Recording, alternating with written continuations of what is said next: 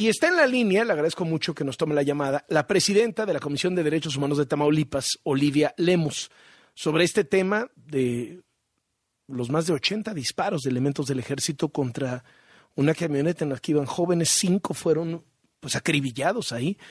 Eh, gracias por tomarnos la llamada, muy buenas tardes. Hola, buenas tardes, muchas gracias por el espacio.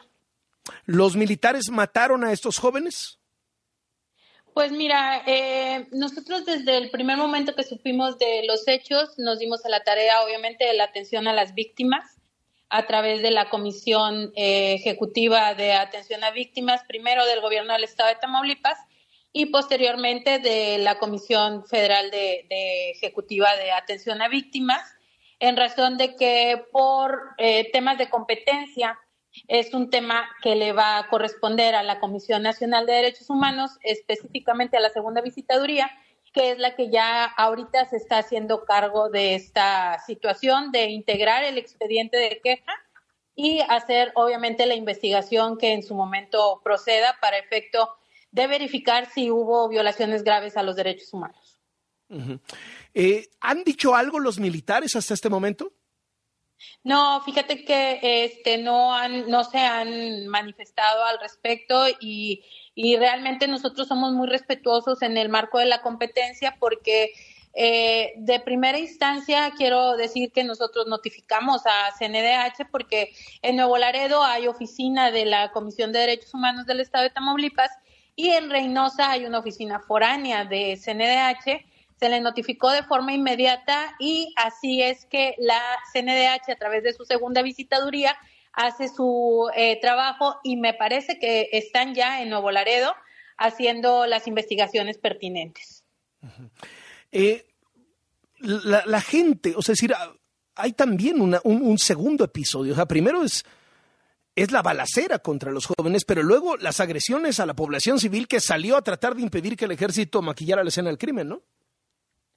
Sí, es correcto. Por ahí hay algunos videos en donde pues están analizando este, todas las situaciones que, lamentablemente eh, pasaron en esa fecha.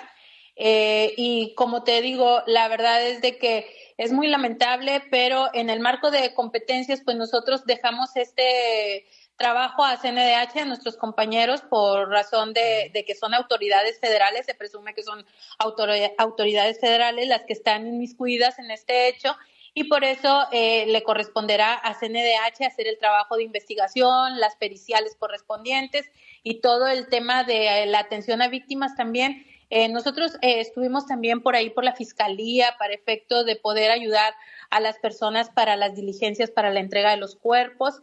Sin embargo, también ayer ya tarde hice contacto con la titular de la Comisión Ejecutiva de Atención a Víctimas y ya habían mandado a los abogados victimales para efecto de que hicieran la representación propia de esta dependencia.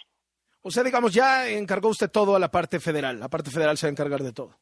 Sí, eh, por razón de competencia, como te decía, este Carlos, nosotros de primera instancia pues tenemos la oficina en, en Nuevo Laredo, este, y nosotros hacemos el primer filtro, pero de forma inmediata se reporta, dada la gravedad de, la situación también, eh, inmediatamente le notificamos a CNDH y ellos en el marco de sus funciones y de, sus facultades atraen el asunto.